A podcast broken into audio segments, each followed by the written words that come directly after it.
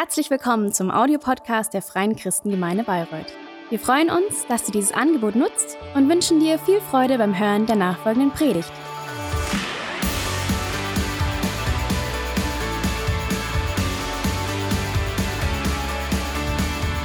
A wonderful welcome from me as well. It's so great that you are here with us today again and that we can celebrate the service together. And I'm so happy about the new preaching series that we are starting today, the preaching series about Jesus. There are many opinions on who Jesus is, and it was this way from the beginning, even while he was on the earth. Jesus himself asked the disciples, and he said, Who do the people say I am? And the opinions were so different. I don't know who Jesus is to you today. For many, he is a starter of a religion, a prophet, or just a religious weirdo. Some say he is a philanthropist, a doer of good, a moral role model, somebody who had revolutionary ideas. For some, he is dead. Others say he is alive. Some even think the question of Jesus or about Jesus to be irrelevant and meaningless. For some, he is the center of their life, the foundation of their lives. Jesus himself answered the question on who he is through his life, everything that he did, and also through his words. And so we find in the book of John, in the New Testament, that talks about the life of Jesus, seven so called I am words. These are statements from Jesus himself. And in the next few Sundays, we want to look at some of these I am words. Jesus says, for example, that he is the door, or the bread, or the light, or the way. The door. He uses simple, powerful pictures and symbols that are universal and timeless that each person knows and understands. He makes himself equal to things that are so um, basic and substantial for our daily life, for our survival. These uh, pictures have a powerful depth and meaning, and they are to speak to us and to show us and help us to understand and to realize who Jesus really is. And today, we will be talking about the statement that Jesus made I am the true vine. We are living here in the wine region Franconian, and we love the Franconian wine, a beautiful Silvaner or Domina uh, out of the traditional box bottle bottle and I don't know, a walk or a cycle tour through the vineyards on the loop of the River Main. This is the backdrop of what Jesus says in John 15, and we want to read this together.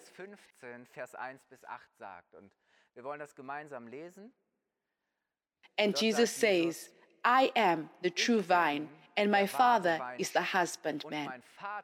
Every branch in me that beareth not fruit, he taketh away, and every branch that beareth fruit, he purgeth it, that it may bring forth more fruit.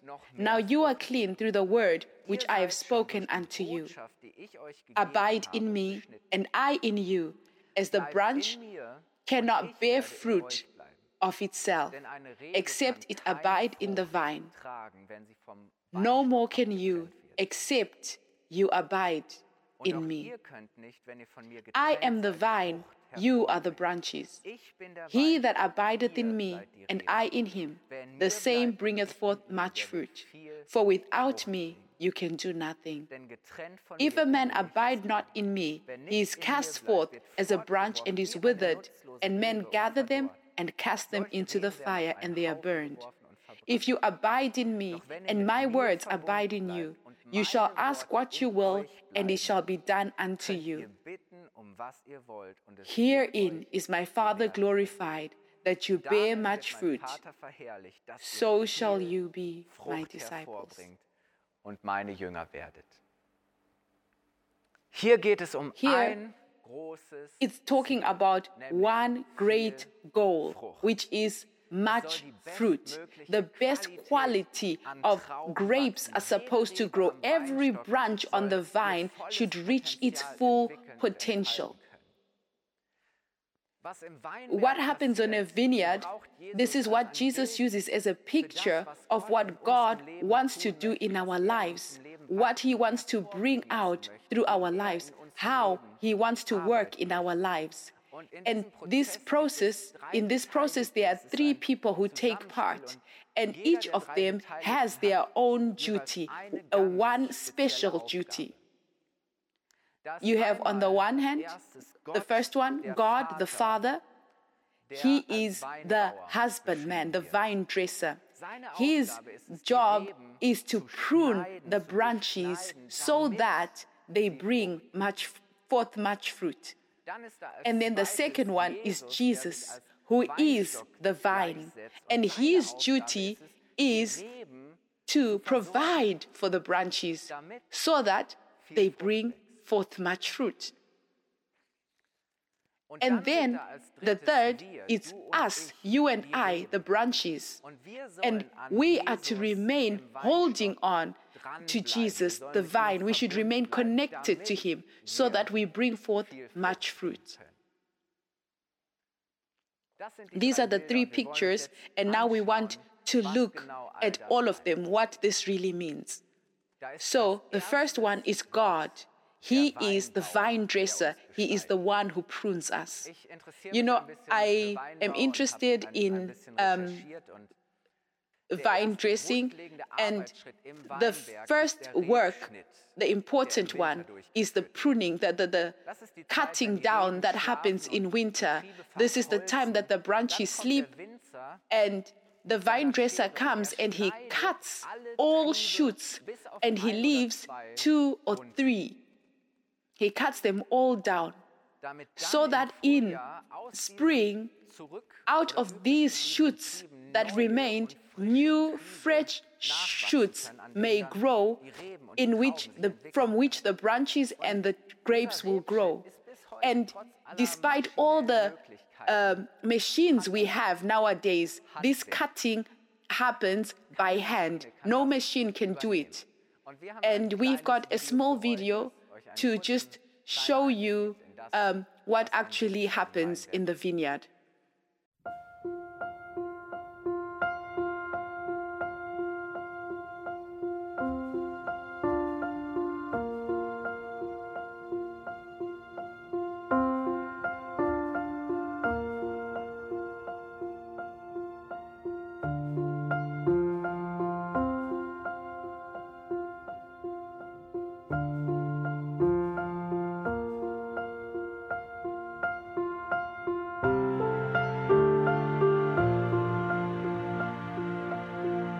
Februar, wenn es Schnee hat, fangen wir an zu schneiden.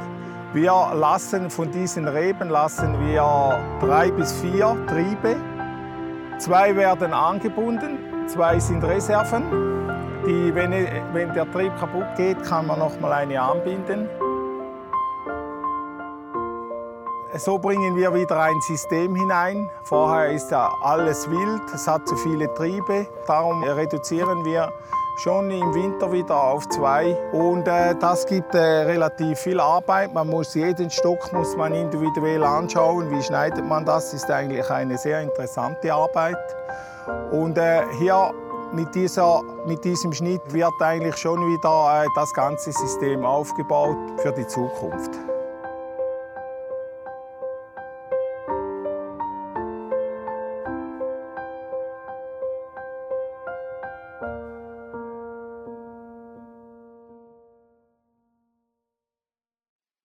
Yeah, the cutting of the vine is one of the most important and consuming jobs in the vineyard. But the later growth and quality of the grapes depends on it.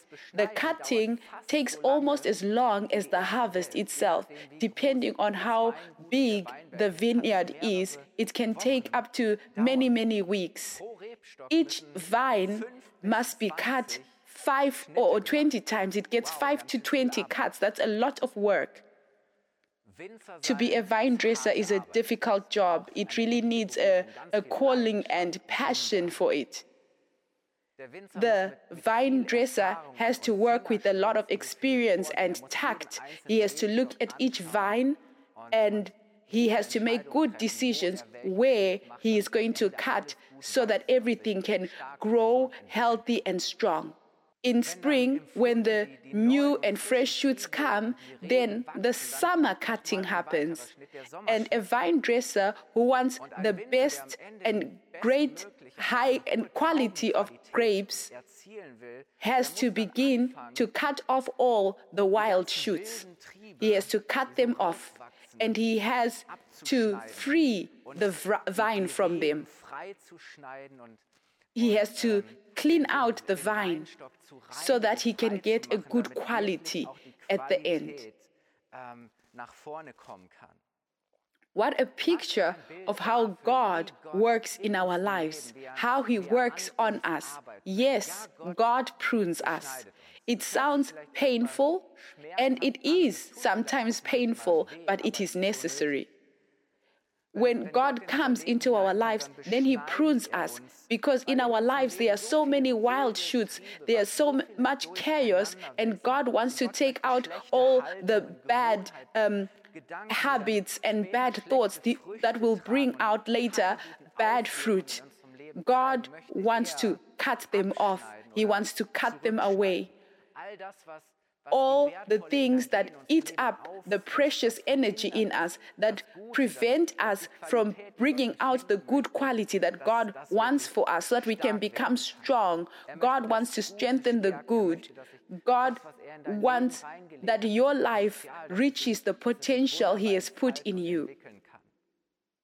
This pruning can mean that God shows us our limits that He frees us from certain things that harm us, that He brings order into our chaos, that He brings clarity into our lives, that He helps us to concentrate on the things that are really important. It can mean loss or separation from something, to be cut off from something. But God uses this so that the good things can grow in our lives. No, we don't like to be pruned. And such experiences are painful, but they are necessary. When God works like this in our lives, He always does it for our best because He wants the best for you. Paul speaks in the book of Galatians 5 verse 22 to 23, he talks about the fruit that God wants to grow in your life. And he says, But the fruit of the Spirit is love, joy, peace, long suffering, gentleness, goodness, faith, meekness, temperance. Against such there is no law. This is what God wants to grow in your lives. There is so much potential in you. Your life can bring so much good out of it when you let God work on you. And you can trust that He knows exactly and when exactly, at what phase, what you need. At the right time, He does the right thing so that your full potential can be reached and fulfilled. He wants to take the old out of the past and cut it off and let the new of the future grow in you. The second is Jesus, the vine. He is the one who provides for us. Jesus is the vine, the true vine. He provides the branches, He provides us with everything that we need to grow. The logical consequence of that is that a branch that is separated from the vine, Jesus describes this, it dries out and dies. Jesus makes it clear that we cannot produce fruit when we are separated from Him. Separated from Him, we can do nothing.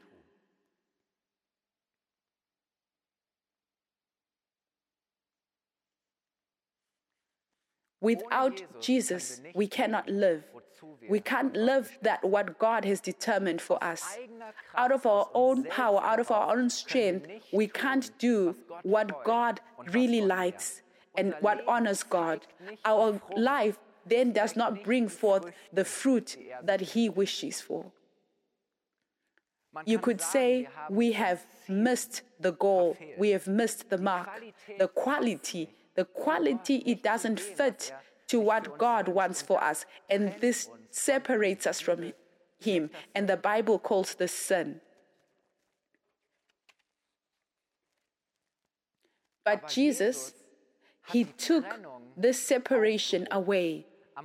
On the cross, He died for all the things that separate us from God, He took away all our bad shoots so that we can have forgiveness. And through forgiveness, the connection to God is possible again. He is the true vine. Jesus is the real vine. He is our survival and pro- provision. As the vine, he is our life. He is the one from whom the life comes. Jesus is your provider. He has and He gives you what you need to live. He is what you need to live.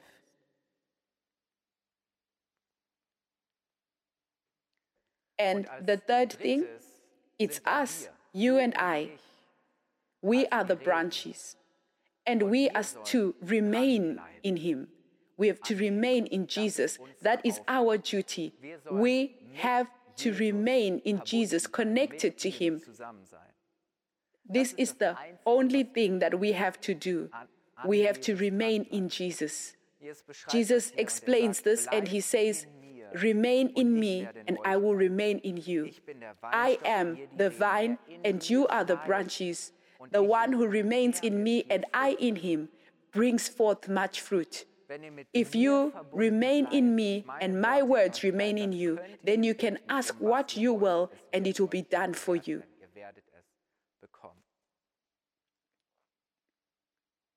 God takes care of our pruning. Jesus is our provider, and we have to remain connected we have to remain in Jesus, to live in Him, to listen to Him and learn from Him and follow Him. It's about a relationship in which we become more and more like Jesus. A life that shows His power and His power works through us. A life that brings forth good fruit. How do we live in connection? How do we remain in connection with Jesus? For example, through His Word, by reading the Bible. The Bible is inspired by Jesus. It talks about Jesus. It shows us Jesus. And through the Bible, we hear Jesus. Jesus speaks through the Bible to us. The second is prayer. We can talk to Jesus. We may speak to Him like a good friend. You can come with everything that is in your mind, all your thoughts. You can come to Him and talk to Him, and you can ask Him. And Jesus promises that He will give us what we need. And the third is to do good.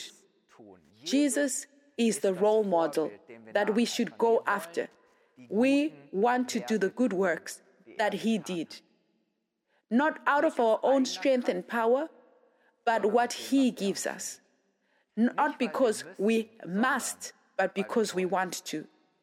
A life with Jesus, it just brings fruit just naturally. It's not something stressful or forceful, it's something that is just obvious. The result is always good.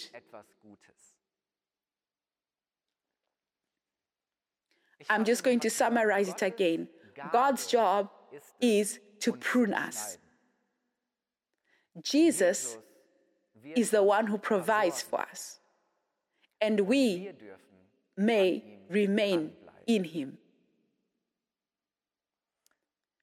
But, and Jesus paints the picture of the uh, vine, and he says there is a goal in all this, and that's that God will be honored. In verse 8, Jesus says, Herein is my Father glorified that you bring much fruit, and so are you my disciples. God loves it when there is fruit in your life because it is His work, it is His handwriting. It honors Him when we use the potential that He has given us. When we live the life that He has called us to, we are made, as Paul says, to the praise of His glory. We live so that He gets the honor at the end. You know, when I enjoy a glass of wine, I don't begin to praise the, the, the vine or the, the, the grapes. I don't say, oh, they grew up so well, but I say, wow, the vine dresser, he did a really good job. I honor what he did, I honor his job in the vineyard. And what he did in his wine cellar, I honor that he saw the character of the vine and brought out in the grapes what he did. What he did. The, tra- the, the grapes just grew. And you know, it is the same thing with God. It is His credit what He does with us. It is His love, it is His power, and it is His patience that He works in our lives, and through which all the good things grow. It is not our credit, it is His. And that is why He gets all the honor. We don't live for our honor, but for His honor.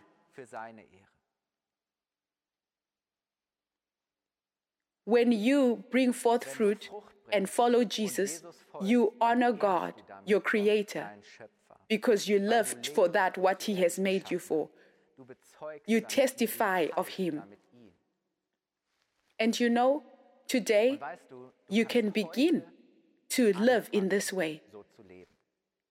When you bring forth fruit and honor Gott, weil du lebst, Jesus. er dich geschaffen hat. you honor God because you love what He has called you to, and you testify of Him, and you can begin today to live in this way by connecting yourself to Jesus. And you begin to live together with Him, and you will see how He provides for you in every situation of your life, how He provides for you everything you need. This day you can begin by giving your life into the hands of God. He is the vine dresser, and you can allow Him to work in your life. You can come to God and say, Lord, come, prune me, cut away the bad things so that the good that you want to give me can come through. Ask Him to take away what is necessary so that you can grow better. Hey, isn't this great? Jesus is the true vine. He provides for us. God is the vine dresser. He is the one who prunes us. And we are allowed to remain in Jesus, to be together with Him. And then fruit is something that is just natural. It is just a natural consequence of it. You know, everything that Jesus does in your life is so that you bring forth much fruit. God wants to give you richly fruits, good things. And now we want to pray together with you. Today, you can give your life to Jesus. You can come to Him. I'm going to speak out this prayer, and you can at home just speak it after me and make it your prayer. Jesus, I thank you that you love me and that you died for my sins on the cross. I ask you to forgive me du mir vergibst and to give me new life. und mir neues Leben schenkst I connect myself to you. I put my trust in you. And I want to learn from you to love God and other people. I'm going to follow you from this day onwards till the end of my life. Am Ende meines Lebens. Amen. Hey, congratulations to this amazing decision. To love with Jesus is the best thing that can happen to you. es wird dein It will change your life in the best way possible. It's so great that you are here. Tari is going to just explain to you what your next steps can be. And I just want to bless everyone who is connected with us online now for the week, for wherever you need God, that this will be a week where you are really connected with Jesus and with God. The Lord bless you and keep you. The Lord cause his face to shine upon you and be gracious to you. The Lord lift his countenance upon you and give you his peace. You are blessed. God is with you. Have a great day. Have a blessed week. See you next time.